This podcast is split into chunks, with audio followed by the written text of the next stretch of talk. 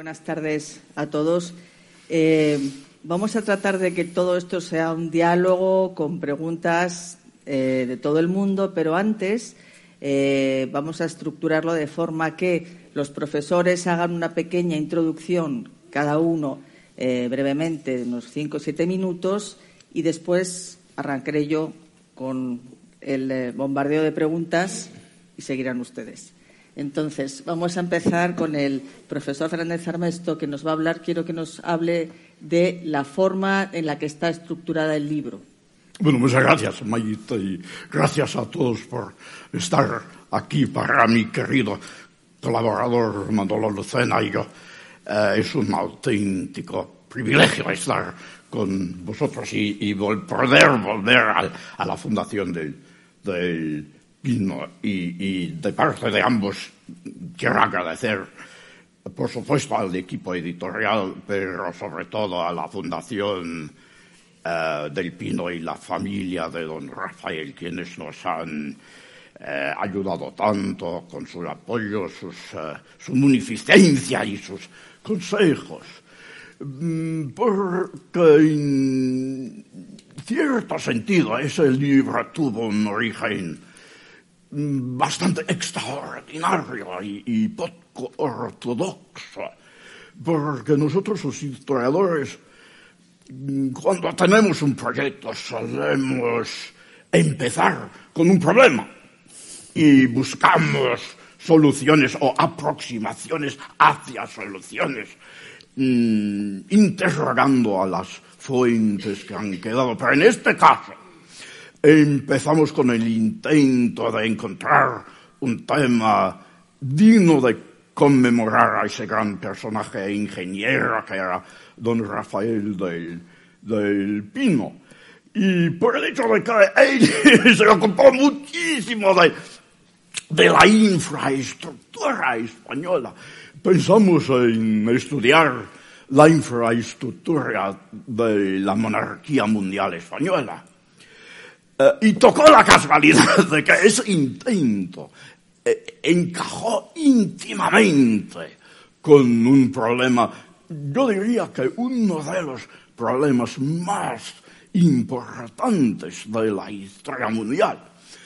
Y para explicarosla, os voy a contar eh, el contenido de un documento de archivo que yo encontré muy de joven, hace más de 40 años, una carta escrita a Felipe II de parte del, del alcalde de una fortaleza en la costa de lo que hoy es Irán, cosa desconocida por aquel entonces, nadie supo que la monarquía de los Austria mantenía fortalezas en la costa de lo que hoy es Irán. Así que un rincón literalmente olvidado de la monarquía española.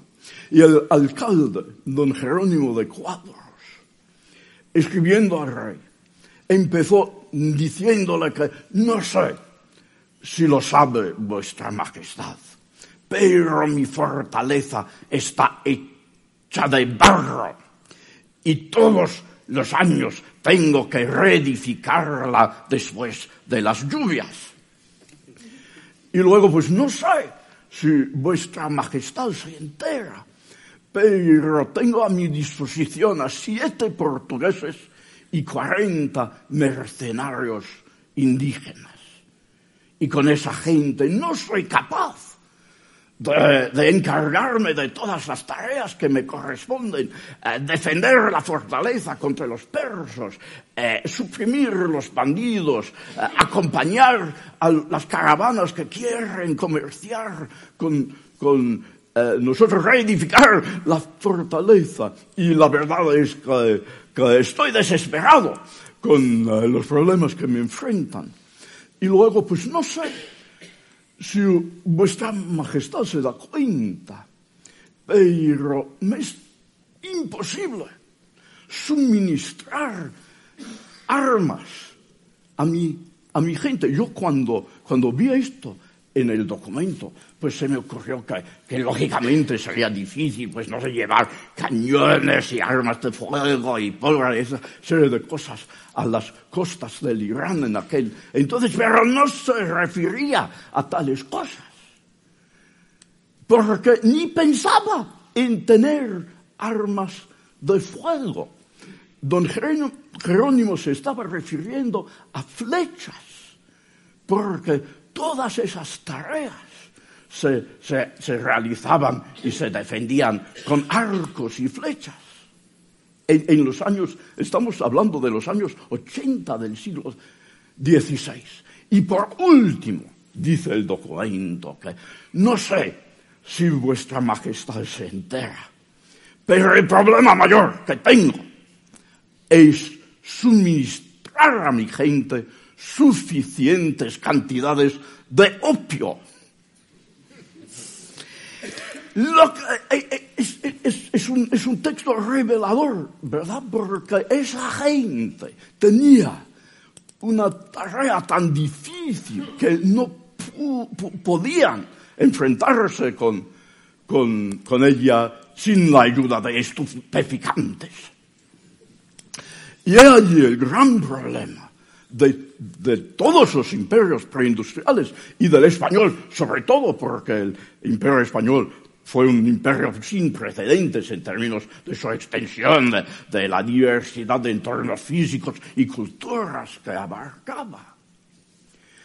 Así que hay que reconocer, porque solemos pensar que los imperios son estados poderosos, pero no lo son o por lo menos no lo eran, porque los imperios preindustriales eran estados débiles.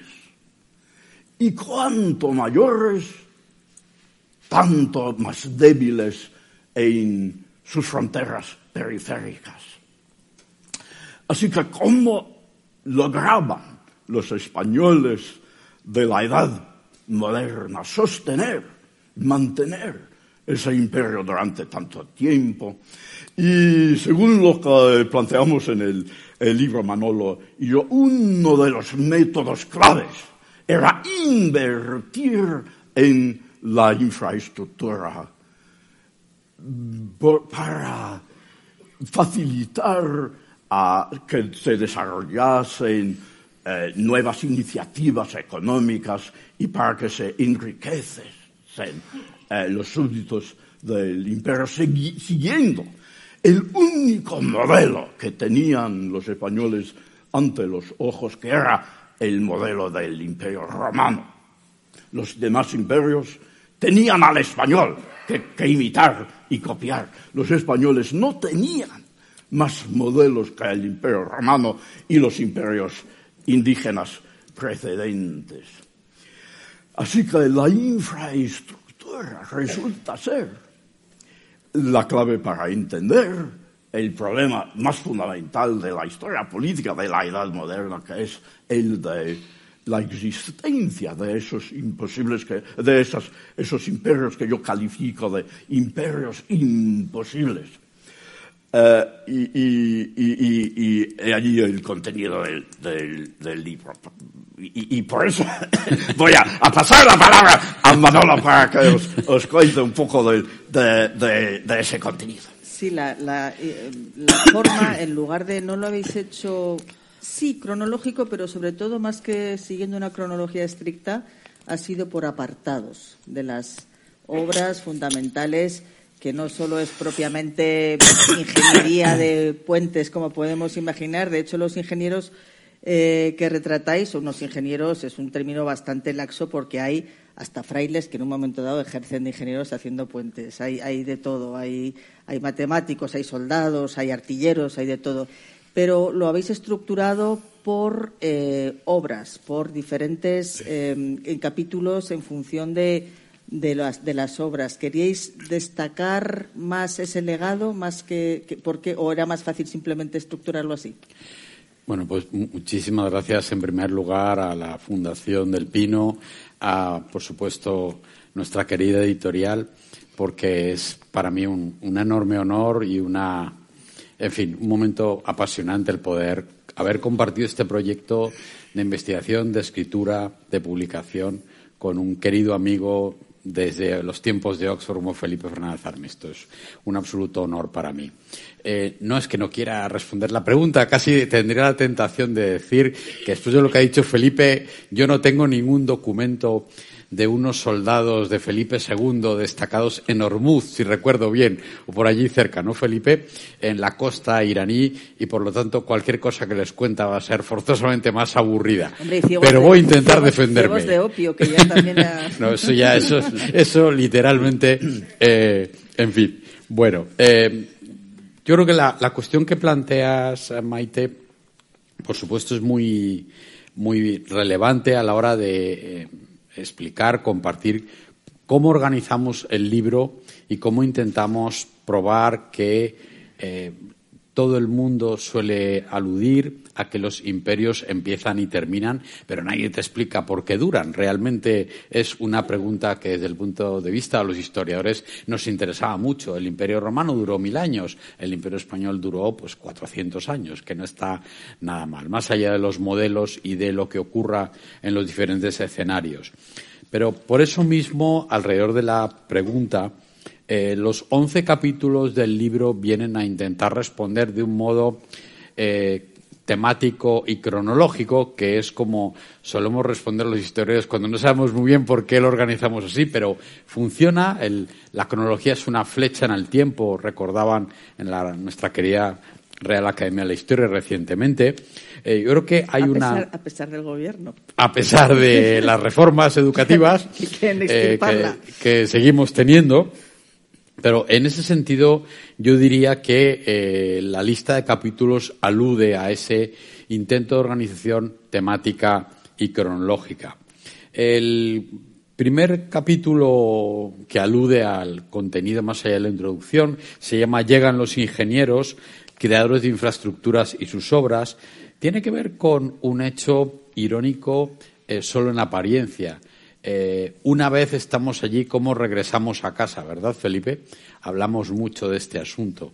Eh, el imperio español se despliega, pero si no regresas a casa para contarlo, si no publicas un libro, si no se entera nadie, es como si no hubiera existido, ¿verdad? querida vicepresidenta.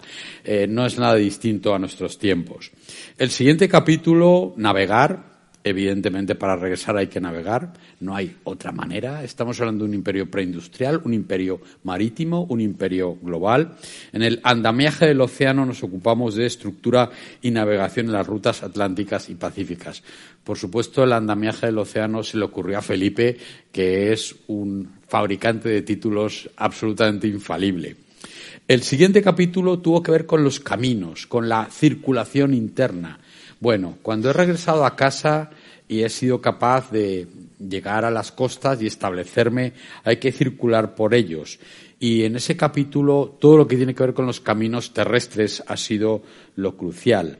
El siguiente tiene que ver con las aguas turbulentas. Insisto, los títulos son todos de Felipe. A lo largo y a través de vías acuáticas interiores. Conectar. Y en este sentido, la experiencia americana es una experiencia fluvial a veces se encuentra uno con esta pregunta basada en un cierto perjuicio, una cierta ignorancia. Bueno, mm, ¿por qué no hicieron más carreteras? Pero usted ha visto los ríos que tienen allí. Usted ha visto el río Magdalena, el río Orinoco, el río Amazonas. ¿Qué necesidad hay de hacer caminos cuando todavía hoy en las selvas tenemos esa, eh, ese don de la naturaleza que son los caminos interiores? Luego vinieron, luego vienen los anillos de piedra, la fortificación de las fronteras. Hay que defender esa estructura que ha sido consolidada de manera permanente. Y, por supuesto, hay que comerciar, hay que crear riqueza, hay que crear eh, talento humano, hay que crear recursos, hay que crear empresa. Todo eso está en los siguientes capítulos. Sobre el litoral, puertos y arsenales. Yo creo que es un capítulo eh, que me parece que si me permiten la inmodestia, aguanta bien, que podríamos decir, porque creo que explica perfectamente bien cómo al final todo esto tiene que ver con la estructura de eh, la conexión marítima y quizás una de las cosas más difíciles de explicar, ¿verdad, Felipe? En un mundo en el cual no había aviones, los caminos llegaban donde llegaban y todo había que hacerlo por mar. Ese es el mundo de los imperios preindustriales. El siguiente capítulo, componiendo la esfera pública, infraestructura social y económica, tiene que ver con producir. Evidentemente, todo esto debía tener que ver con, bueno, toda la infraestructura social y económica, y lo hemos contado en ese capítulo. Luego hay que curarse. Eh, y el capítulo siguiente, Estructuras de la Salud, alude a los hospitales y la sanidad. Y, por supuesto, eh, quizá eh, pueda chocar a algunos lectores o sorprender.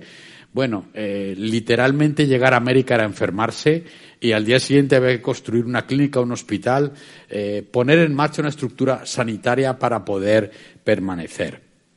Las misiones, el siguiente capítulo como infraestructura imperial, tiene que ver con la, el adoctrinamiento, con la expansión religiosa, con eh, lo único equivalente a las Naciones Unidas actuales, que era el Papa de Roma, que era el que actuaba como gran árbitro internacional. Y las misiones jugaron un papel decisivo a la hora de eh, rellenar los vacíos y consolidar la permanencia en las regiones y en los lugares, Felipe, eh, admiro mucho esa parte en los cuales nadie más quería estar y además a un precio estupendo, ¿no? O sea, eso hay que decirlo también desde el punto de vista de cómo se pone en marcha una estructura de monarquía, una máquina de monarquía. El último capítulo, el último siglo, ingenieros en las postrimerías del imperio, creo yo que tiene que ver con nacionalizar el imperio. Eh, se nos cuenta con demasiada frivolidad esta cuestión de la intersección entre la nación y el imperio. Ciertamente el caso español es peculiar porque hay imperio antes que nación, pero también hay naciones antes del nacionalismo. Y yo creo que aquí hay una revisión y una reivindicación del siglo XIX español con sus formidables ingenieros de montes, de caminos, por supuesto militares, fundados un siglo antes. Y por eso yo quisiera acabar aquí mi intervención con dos datos que quizás yo también tengo algunos datos, Felipe. Puede resultar un poco, a mí me llaman la atención. Por supuesto, no estoy a la altura de estos soldados que se les caía la fortaleza todos los, cada vez que venían las lluvias, pero creo que yo que tienen su importancia. Eh, en 1897, un año antes del final del Imperio Español en Filipinas, eh, de 1897 data el último plan de carreteras de los ingenieros de caminos españoles en Filipinas, un año antes de que terminara el imperio, y se veía venir, evidentemente. Pero hay un dato de personas con nombres y apellidos que creo que redondea esta pasión por la infraestructura, esta infraestructura de imperio. El 3 de septiembre de 1898, ya sé que me van a preguntar, pero estos señores, ¿qué hacían allí? Es que no leían los periódicos, no leían nuestros periódicos del momento. Qué despistados estaban. No, no, despistados nada, nada. El 3 de septiembre de 1898, un ingeniero de caminos se llama José Cabestain y otro ingeniero de caminos, José Herbella Zobel, fueron capturados por los tagalos porque estaban haciendo su trabajo, estaban haciendo caminos, estaban poniendo puentes, estaban consiguiendo que la isla de Luzón formara parte de la infraestructura del imperio español. Estaban haciendo su trabajo. Los dos datos curiosos tienen que ver con que los eh, estadounidenses llegan enseguida a hacer inventario, ¿no? Y descubren que hay 1.596 kilómetros de lo que ellos llaman vías de primera clase ya construidas, o sea, caminos que incluso ellos podían utilizar sin temor y sin riesgo. El plan de caminos de 1897 y los anteriores, en 1920, en un memo, en un memorial aparte reconocido y poco, eh, digamos, poco difundido, eh, de un ingeniero civil de Estados Unidos indicaba que ellos se habían limitado en los 20 años siguientes a hacer lo que los españoles habían planeado que había que hacer y les había salido divinamente la jugada. Habían continuado con esa labor que los ingenieros de caminos españoles habían puesto en todavía el verano de 1898 en marcha. La historia acaba bien. Esto es historia, no es una novela de fracaso. Eh, los tagalos se dan cuenta que es una gente, por un lado, inofensiva y por otro importantísima, los liberan y regresan a casa a seguir haciendo su trabajo. Yo creo que ahí está la verdadera historia. En medio hay mucho que hemos intentado contar en nuestro imperio de ingenieros.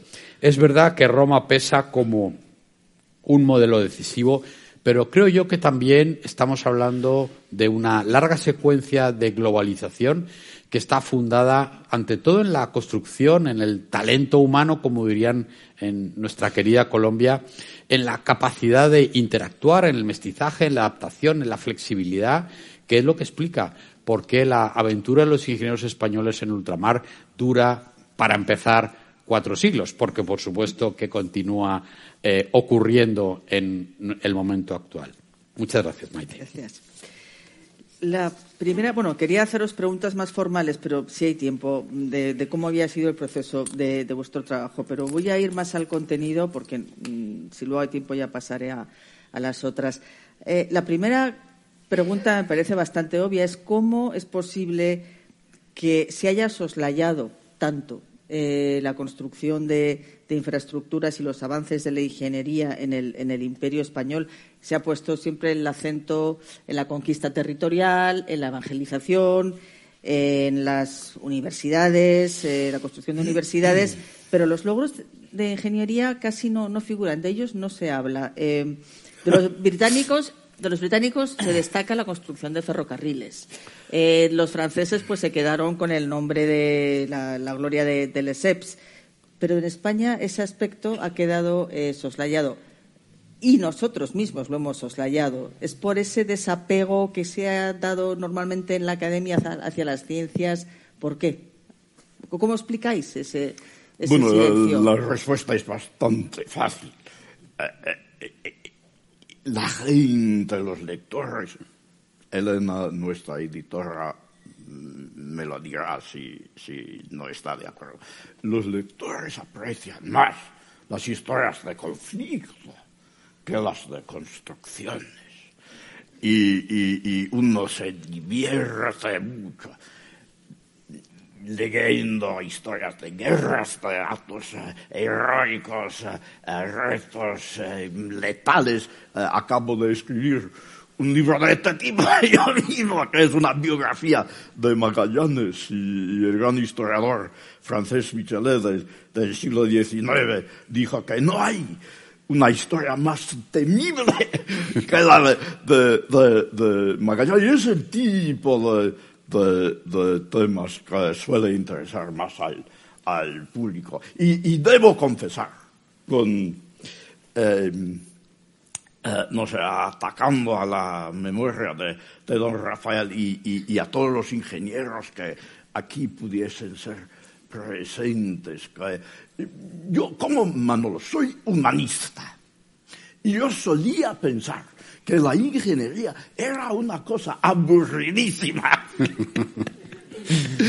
Eh, en que se trataba de físicas y no de, conceptos intelectuales, que es lo que más me interesa a mí. Pero resulta que, mm, no sé, creciendo ah, con, con ese concepto, mm, terminé conociendo a como, no sé, media docena de personas de amplísima cultura a quienes admiraba muchísimo y resultó que cuatro de ellos eran ingenieros.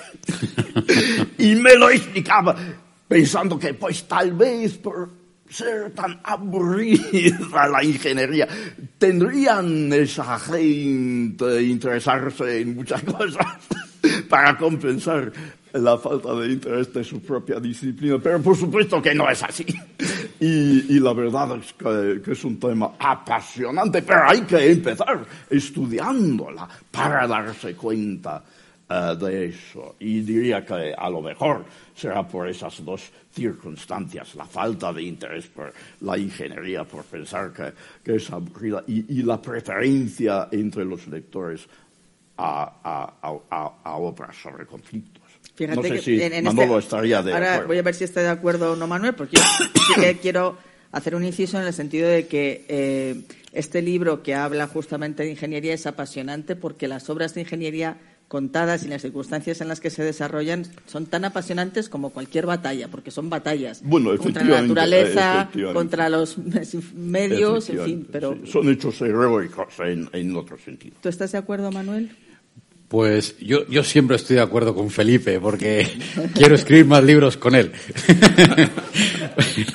bueno, eh, yo coincido, por supuesto, en el daño que ha hecho esto de las dos culturas, ¿no?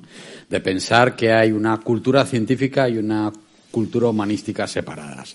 Eh, es cierto que es algo en absoluta revisión y simplemente es una superchería eh, desde el punto de vista histórico no se sostiene, pero es verdad que hay un cierto, una cierta negación en determinada formación al lado y lado, yo creo que es un pesar compartido y eh, eso ha condicionado una cierta visión, una cierta versión de la historia de la tecnología, en este caso, la historia de la ingeniería, como algo que, bueno, pues eh, no debería importarnos tanto, aunque hay que decir que España ha sido una afortunada excepción. Aquí hemos tenido eh, cátedras de estética de la ingeniería, de historia de la ingeniería, y bueno, el hecho de que estemos aquí en una institución que debe tanto a la ingeniería española, que es su eh, estandarte más claro, entre otros, por supuesto, yo creo que expresa muy bien dónde estamos, que, cuál es el vaso medio lleno y no el vaso medio vacío. Yo creo que en eso me siento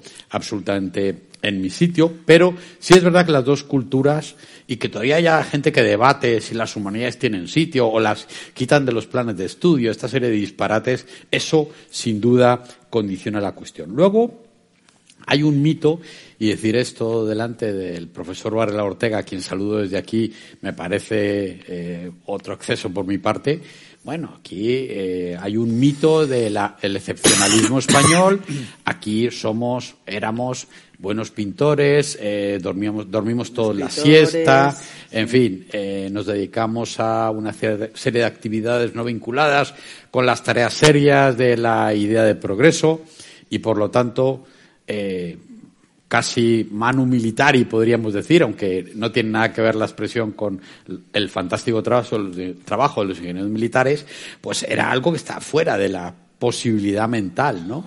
El debate de la ciencia española del siglo XIX, del siglo, parte del siglo XX, y todavía arrastramos eh, bobadas al respecto, eh, tiene que ver con esa supuesta negación de la capacidad de un entorno científico y tecnológico por parte de los españoles. Eh, a mí me divierte muchísimo recordarlo. Eh, el ranking de Shanghai de las universidades, que habrán oído hablar de él, siempre dicen lo mismo. No hay ninguna universidad española dentro de las 200 primeras. Oiga, vamos a verlo por áreas, ¿no? Que es como hay que verlo, porque está todo, eh, es todo ingeniería de los rankings. Querida Carlota Taguada, hemos hablado de ello. ¿Y usted sabe en qué somos buenos? Pues somos buenos en algunas cosas. Bueno, nuestra querida admirada Universidad Politécnica es la número cuatro del mundo, dentro de 25.000 universidades en su programa de ingeniería de caminos. O sea que algo estaremos, algo ahí, ahí, ahí fijado, una tradición que tiene que ver con el último punto de mi respuesta, Maite. Yo creo que estamos, este libro se sitúa muy claramente en un contexto de revisionismo. Creo que en los últimos 30 años ha cambiado por completo el panorama. Eh, Aquí también hay una historia global de España y de quienes formamos parte de un mundo, un momento del, Imperio Español y no, tenemos una realidad histórica que no coincide con cómo lo hemos contado, con la historiografía, por hablar de lo que cuentan los novelistas y los delirantes varios que hay haciendo documentales o, en fin, otra serie de cosas. Eh, pero yo creo que básicamente el libro se sitúa en una aproximación histórica basada en fuentes y un intento de interpretación revisionista. Supongo que todos los que estamos aquí somos conscientes del, hecho de que eh, España tiene un pasado mm, honrado y, destacado en términos de, de, investigación científica, pero lo que la gente en general no se da cuenta del hecho de que históricamente las monarquías de los Austrias y la Borbónica en el siglo XVIII invertían enormemente más fondos en investigación científica y construcción infraestructural que cualquier otra monarquía europea. Y, desgraciadamente no pudimos hacer el cálculo del nivel de esa inversión, pero se ve por la misma cantidad de proyectos y obras públicas que era altísima. Y, hay que, no hay que pensar sino en, los, esos hospitales, que, era un trabajo tremendo. Erigir literalmente miles de hospitales y, enfermerías eh, en toda la monarquía española, lo que no logró ningún otro imperio europeo. Hay dos, eh, yo creo, legados fundamentales de vuestro trabajo. Uno es dar a conocer toda esta obra de, ingeniería y cómo fue, digamos, el, sostén, el andamiaje, dices tú, del imperio. Eh, y, en segundo lugar, el hecho de que cómo esos mismos trabajos contribuyeron a la unidad del propio imperio. ¿Habláis de imperio español o monarquía española? indistintamente eh, o no? ¿Por qué usáis el término monarquía española en lugar de imperio español? Bueno, porque así lo llamaban ellos. Eh, y el término imperio español es bastante reciente y en, la Edad Moderna el término que se empleaba más a menudo fue fue el de monarquía. Y creo que en cierto sentido conviene más a, evocar, a, describir lo que era ese, estado pluricultural, porque eh, tratándose de un, imperio inmenso, eh, abarcando, como dije antes, a una variedad eh, impresionante, no solo de entornos físicos, sino literalmente de miles de culturas distintas, con los recursos de los cuales disponían recursos tecnológicos, recursos demográficos. No se podía imponer la voluntad de una élite metropolitana en toda la extensión del imperio, ni mucho menos.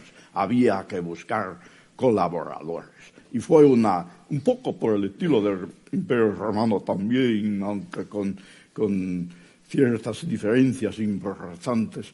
Ambos eran imperios de colaboración entre distintas élites. La mayoría de ellos, en el caso español, élites indígenas, lógicamente. Sí, eso es lo que viene a, a incidir, a subrayar la voluntad de construir efectivamente ese imperio como una integración, no tanto conquista de territorios y, ya está, y explotación, sino de construir una verdadera infraestructura, una vida que incluso llega a ser por lo que tú has contado de Filipinas y de Cuba, pero es que lo de Cuba es muy llamativo, el hecho de que ya también un poquito antes de la, de la independencia, eh, bueno, el primer ferrocarril, que eso es un detalle gracioso, que hemos aprendido siempre de en España fue Barcelona-Mataró. Eh, y no, antes hubo el de La Habana Bejucal en 1837. El primer teléfono, la primera llamada en territorio español fue en 1877 en Cuba, también en La Habana, un cuartel de bomberos. Eh, todo lo que se invirtió en, eh, en, la infraestructura de La Habana, de embellecimiento y demás, y al poquito tiempo pues llegó la, eh, la guerra de la independencia. Cuba era un poco la niña mimada, o sea, daba la impresión de que a veces se invertía más en infraestructura fuera que en la propia península. Ese es un, un punto interesante. Yo creo que lo que descubrimos en el libro es que la política es la infraestructura, que hay una deliberada decisión por parte del rey y los ministros, el Consejo de Indias antes, la Secretaría de Indias después, de ejecutar infraestructura. Y hay, una, hay un cemento social que se genera a partir de la creación de infraestructura. Y hay palabras ahí detrás que yo creo que son muy resonantes, ¿no? La palabra mestizaje, por ejemplo. Bueno, pues eh, uno puede pretender hacer en México, en la antigua Tenochtitlan, un eh, palacio exactamente igual que el que había en Extremadura. Bueno, pero ¿qué ocurre? Pues que en México tiembla cada cinco minutos o cada diez minutos si uno tiene suerte ese día, ¿no? O en Chile ni, ni, ni, ni, podemos imaginarlo. Bueno, pues ahí está la arquitectura mestiza que utiliza piedras porosas volcánicas y evidentemente hay una interacción cultural que sostiene la máquina de monarquía, utilizo un término contemporáneo con Felipe, para, que la presencia sea permanente, para que haya instituciones. Entonces, yo creo que ahí hay un papel un, que juega la obra pública que es extremadamente importante. La movilidad social pasa también por la obra pública. se configura en toda la sociedad. En Cartagena de Indias, por ejemplo, donde hay arsenales, en Guayaquil, bueno, pues es que el arsenal genera una sociedad mestiza. Eh, hace que eh, la gente, eh, los negros libres y mulatos, son los mejores carpinteros, y siguen siéndolo hoy, por cierto, ¿no? De la costa. Y bueno, pues al servicio. Hay un sistema de meritocracia detrás de la, de la infraestructura de imperio y de la obra pública. Y todo eso explica que dure y que haya continuidad. Hemos hablado, abarcáis desde el siglo XVI al XIX, Augsburgos, Borbones. ¿Hay una de las dos monarquías que fuera, de las dos eh, ramas de la monarquía, que fuera, estuviera más preocupada por la infraestructura que otra, los Augsburgo más que los Borbones, Borbones? ¿Y cuál de los monarcas destacaríais a lo largo de estos siglos? ¿Qué rey se preocupó más? Bueno, pues no lo sé, es, es, la pregunta es un poco por el estilo de, estos cuestionarios que, te proponen en los periódicos. Eh. ¿Cuál es tu, pues patrocinador real favorito de, de, las obras públicas en la monarquía española? Supongo que hay que decir Carlos III, porque claro que una de las cosas que sucede en el, en el siglo XVIII es que se profesionaliza el proceso de construir infraestructura en, en, el Nuevo Mundo y, los ingenieros de los siglos XVI y XVII son fundamentalmente eh, no profesionales, son frailes, son soldados. Eh, eh, gente interesada, eh, los que han leído las obras de Frontino y, Vitruvio, eh, mientras que en el siglo XVIII vemos un, aumento enorme en el número de ingenieros formados profesionalmente que, van a, trabajar en el, en el Nuevo Mundo y sobre todo en la época de Carlos III.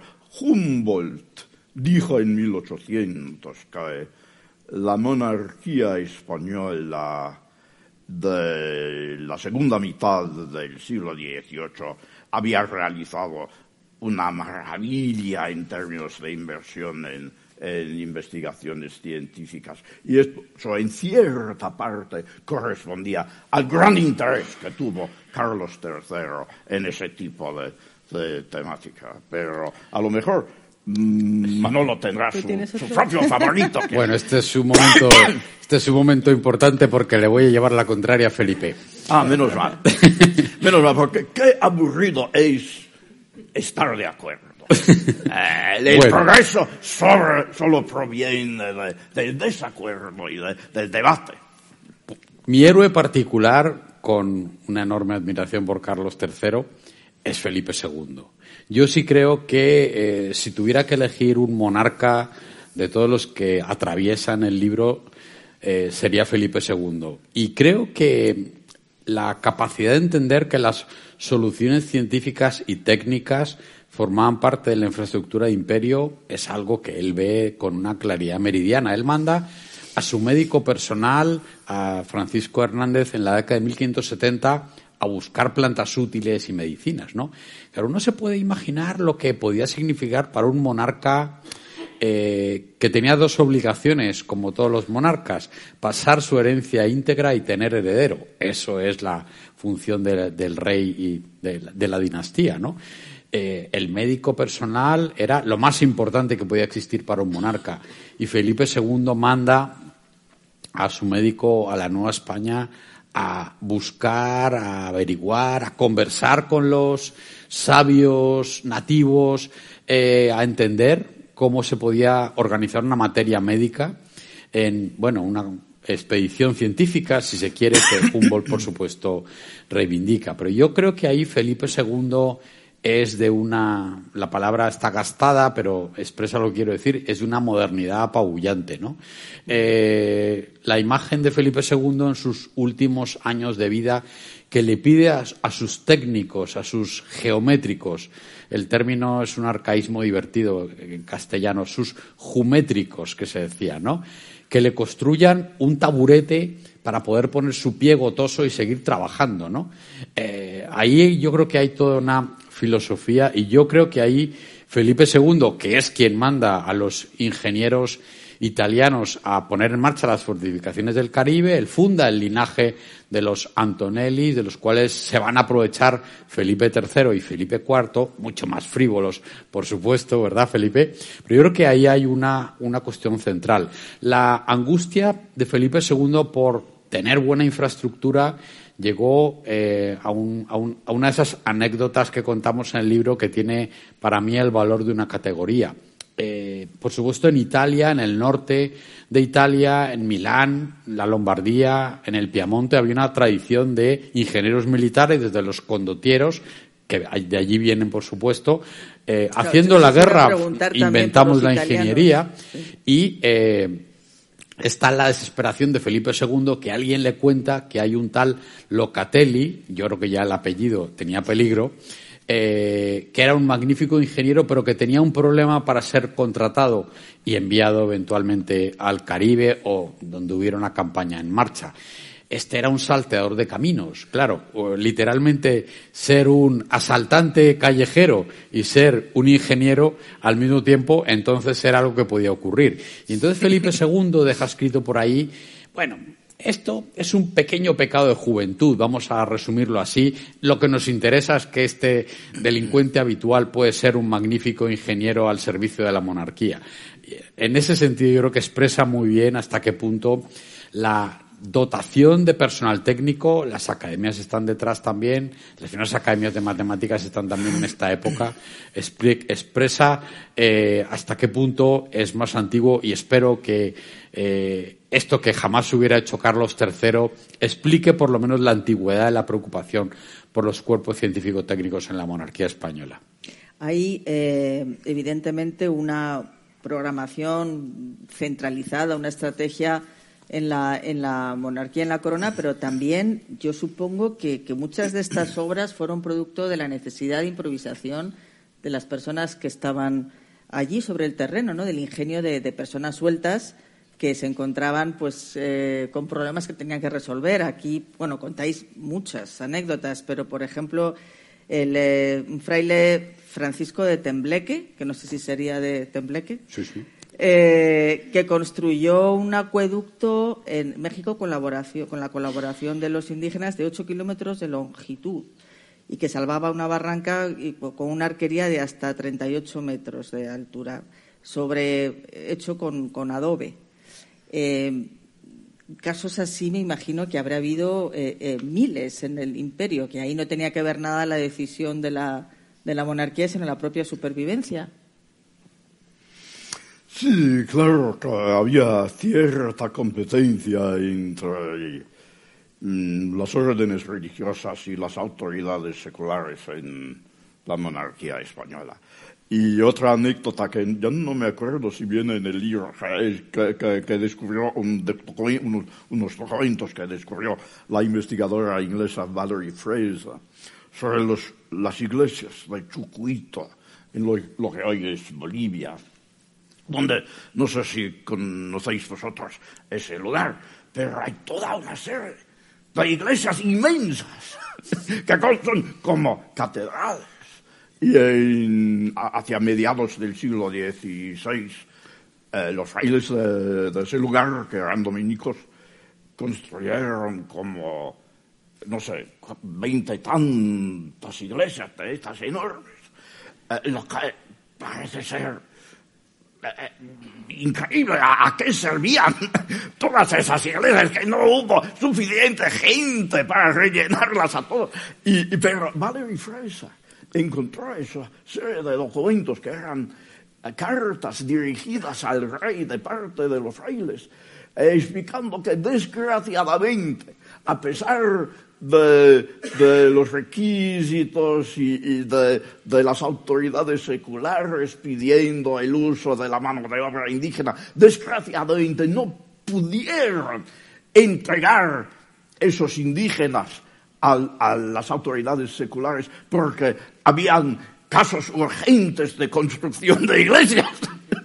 Así que lo que hacían era seguir construyendo iglesias que no les hacía falta para quitar el uso de, la mano de obra indígena a las autoridades eh, seculares y, a veces eh, esos inmensos proyectos eh, patrocinados por, por frailes se relaciona con realmente con la dinámica interna de, de la competencia entre distintos elementos de la, monarquía para ejercer poder y para, para poder disponer de, recursos físicos importantísimos como era la mano de obra indígena. Sí, sobre, esta cuestión, Maite, quizás sea útil eh, recordar que el imperio español fue un imperio de ciudades y en sana eh, y difícil competencia con las órdenes religiosas en las ciudades y en las fronteras, los cabildos de las ciudades eran quienes se ocupaban de la construcción de infraestructuras.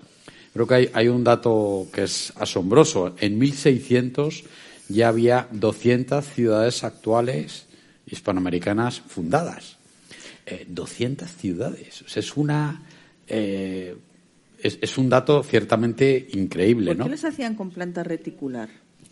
Porque la planta reticular era la ciudad moderna, era la ciudad ventilada, la ciudad vitruviana. Eh, en términos eh, claros, la mejor ciudad española concebible en el siglo XVI fue la que se hizo en América. Aquí las cosas eran mucho más complicadas, pero son ciudades que empiezan desde cero o que pueden fusionarse con existencia de plantas materiales anteriores, pero básicamente son ciudades donde el viento corre, donde decían las ordenanzas urbanas, los niños crecían sanos, las flores eran hermosas, el temperamento era estupendo y se hablaba una lengua española fantástica que todo el mundo podía entender. Todo eso está dentro de la mentalidad del criollismo y el costumbrismo. Pero desde el punto de vista de la gestión, la ciudad es una entidad avanzada en una frontera, es la tradición de la reconquista medieval peninsular, en la corona de Castilla en la corona de Aragón, es la misma, trasladada a las Antillas y luego a la América continental.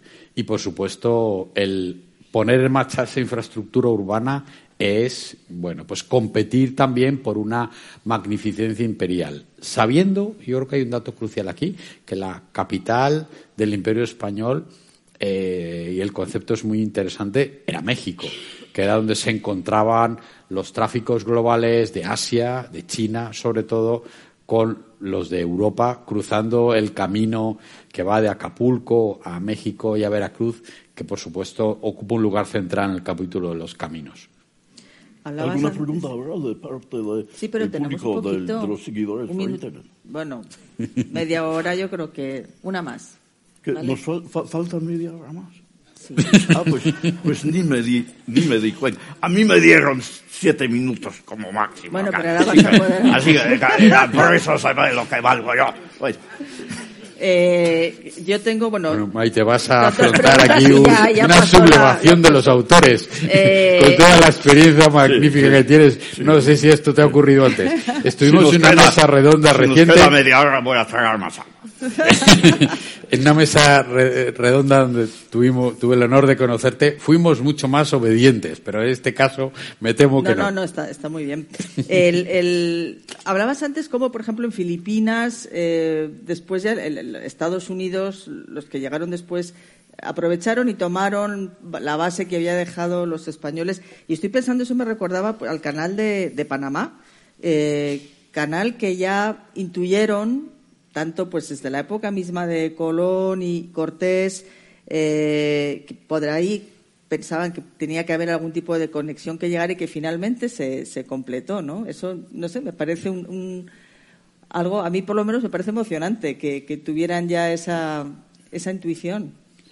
Felipe, creo que eso lo escribiste tú, si recuerdo bien que sabes tantísimo del canal de Panamá. Sí, desgraciadamente lo escribí yo. Eh, hubiera que dejártelo a ti.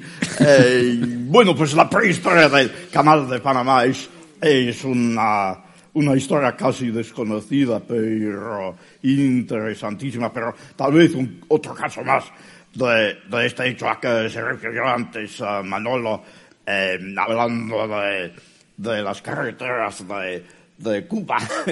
Era otro de esos conceptos que, que, existía bajo la monarquía española y que se discutía durante generaciones y siglos sin poder realizar. y, claro que el apartado dedicado a canales consiste en, bueno, pues en un ejemplo sobre el cual Manolo es el máximo experto, aunque me tocó a mí escribir el capítulo, que es el canal del Dique Em, que, sí que se construyó y eh, hasta cierto punto funcionaba mal. Eh, pero es que estos casos son como lo que dijo el doctor Johnson sobre el caso de un perro que anda por dos patas. La maravilla es que se hiciera y no hay que insistir en que se haga bien. Eh, y, aparte del canal del dique, pues, realmente en el libro apartado sobre canales consiste en proyectos que no se realizaban, pero que tenían cierta resonancia y en el caso del canal de, Panamá, una vez que había caído el imperio español, eh, logró construirse. y y no sé si, eh, si las condiciones hubiesen sido tal vez un poco diferentes, porque todo lo que sucede en la historia es contingente, tal vez se hubiese podido lograr construir ese canal y otros más que se había eh, planeado bajo la monarquía. No sé si tienes algo que añadir yo, creo el canal que, Maite tiene toda la razón a la hora de plantear que hay un precedente histórico, hay un precedente de planificación y hay un debate que viene del siglo XVI sobre por dónde hacer el canal, eh, por Panamá o por Nicaragua. Y yo les quiero recordar que el canal de Panamá, Lesseps, nada menos, fracasa, el canal francés, y que luego, pues con un sacrificio enorme en términos de eh, obreros, operarios que venían de las Antillas, que venían de muchísimos sitios, gallegos, entre otros, están allí en el Museo del Canal Interoceánico sus fotografías. Bueno, consiguieron abrir el Caño Culebra, que hay que irse al Caño Culebra y mirar lo que es aquello para entender lo que el reto tecnológico y las exclusas que suponían el Canal de Panamá. De nuevo, Felipe, el abrir de la etapa preindustrial, plantearlo como has hecho siempre, yo creo que es, es crucial. Eh, pero hay canales que se abrieron. El canal del dique se abrió en 1650. Es un canal que ha unido desde entonces de manera intermitente el, canal, el, río Magdalena con una zona eh, pantanosa, anegada, un brazo de mar eh, que va, sale al sur de la bahía de Cartagena de Indias.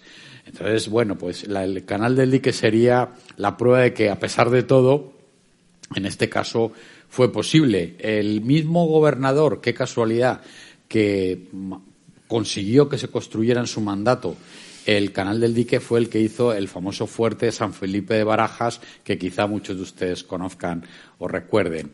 O sea que en, ese sentido, la historia de los canales yo creo que es la de la intervención masiva eh, la tradición canalera española es muy antigua, vinculada con Flandes, por supuesto, y con la necesidad de protegerse las inundaciones y demás, pero logró en efecto realizaciones sobresalientes y extraordinarias. Podría decirse que las mayores gestas se dan en, términos de, ingeniería. Ya sé que no se puede elegir y que seguro que, el profesor me va a regañar por, por ¿Qué destacaríais? ¿Qué es lo que más os ha impresionado? Muchas cosas, pero si tuvierais que destacar una gesta de la ingeniería, en el imperio español?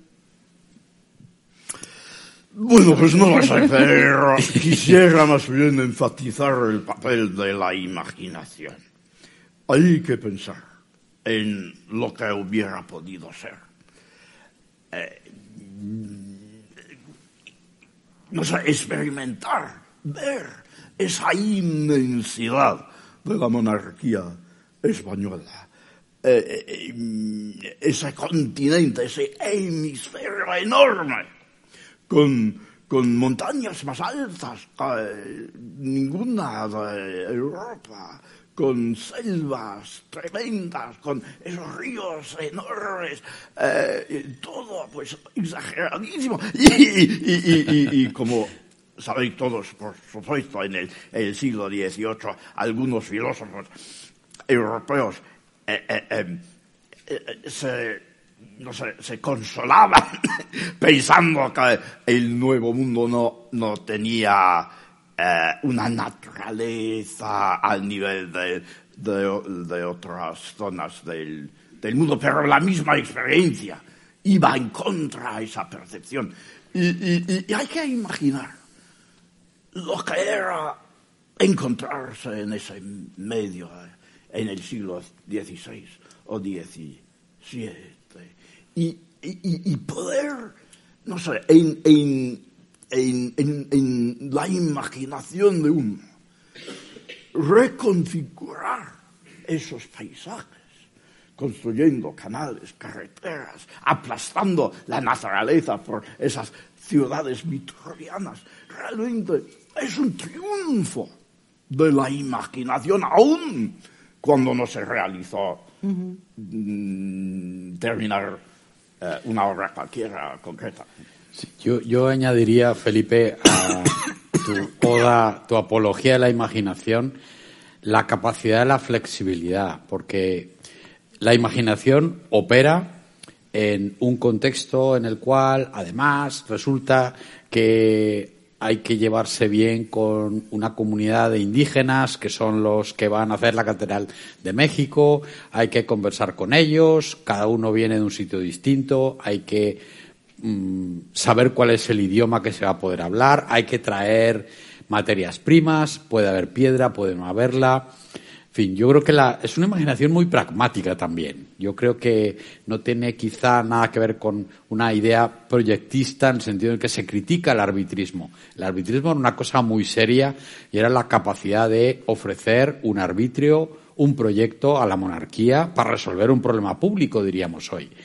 Y yo creo que esa capacidad de adaptación, esa, hoy le diríamos un mestizaje global, a mí me parece absolutamente asombroso y, y alcanza cualquier segmento, alcanza, eh, insisto, los materiales la tecnología, la organización del trabajo, desde luego, desde el siglo XVIII, las academias y las escuelas que existían a lo largo de la monarquía española ya de la época de Carlos III y antes.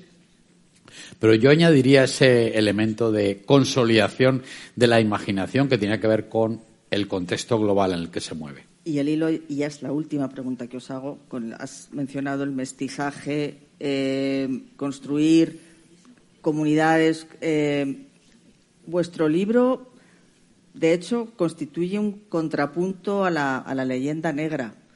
¿Os lo habéis planteado así o no? Bueno, eh, eh, procuro no pensar en la leyenda negra, pero es una pérdida de tiempo. que, yo procuro, y, supongo que Manolo también nos fijamos en los datos, en las pruebas, en las fuentes, y no en los fallos y, y, extravíos historiográficos y y, no sé, me da rabia que sigamos hablando de la leyenda negra, que por supuesto que no aporta absolutamente nada al, eh, a la comprensión de, la historia de que se trata.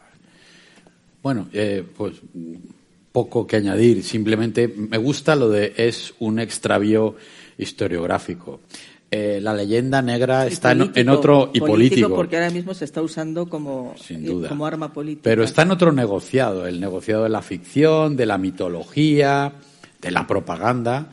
Y bueno, pues eh, el trabajo de los historiadores es precisamente, entre otras cosas, develar esos mitos y señalar que, que no tienen ningún sustento en la realidad histórica. Eh, aunque he utilizado la palabra revisionista para defender o para mostrar el libro, pero yo sí creo, y eso sí insistiría, en que recoge los últimos 25 años de trabajo de los historiadores, que no hemos estado eh, mirando desde el tendido, que hay una cantidad de gente joven haciendo un trabajo asombroso en muchísimos países. La historia del Imperio Español a día de hoy la podemos revisar por lo que escriben los italianos, los holandeses, los colombianos, los mexicanos, los filipinos, nosotros también, incluso los británicos, Felipe. y esa es la base. Eh, esa es la, base que ha hecho posible este libro. Yo creo que en ese sentido es un libro eh, que se basa en lo que han hecho. Bueno, somos, somos enanos a hombros de gigantes, ¿no? Eh, no, lo escribimos para revisar, sino para decir la verdad. Uh -huh. Exactamente. Sobre todo gracias a, los profesores por, por, su presencia y por las explicaciones tan interesantes y por esta obra que realmente vale mucho la pena. Gracias. Ah, gracias a ustedes. Gracias. Muchísimas gracias.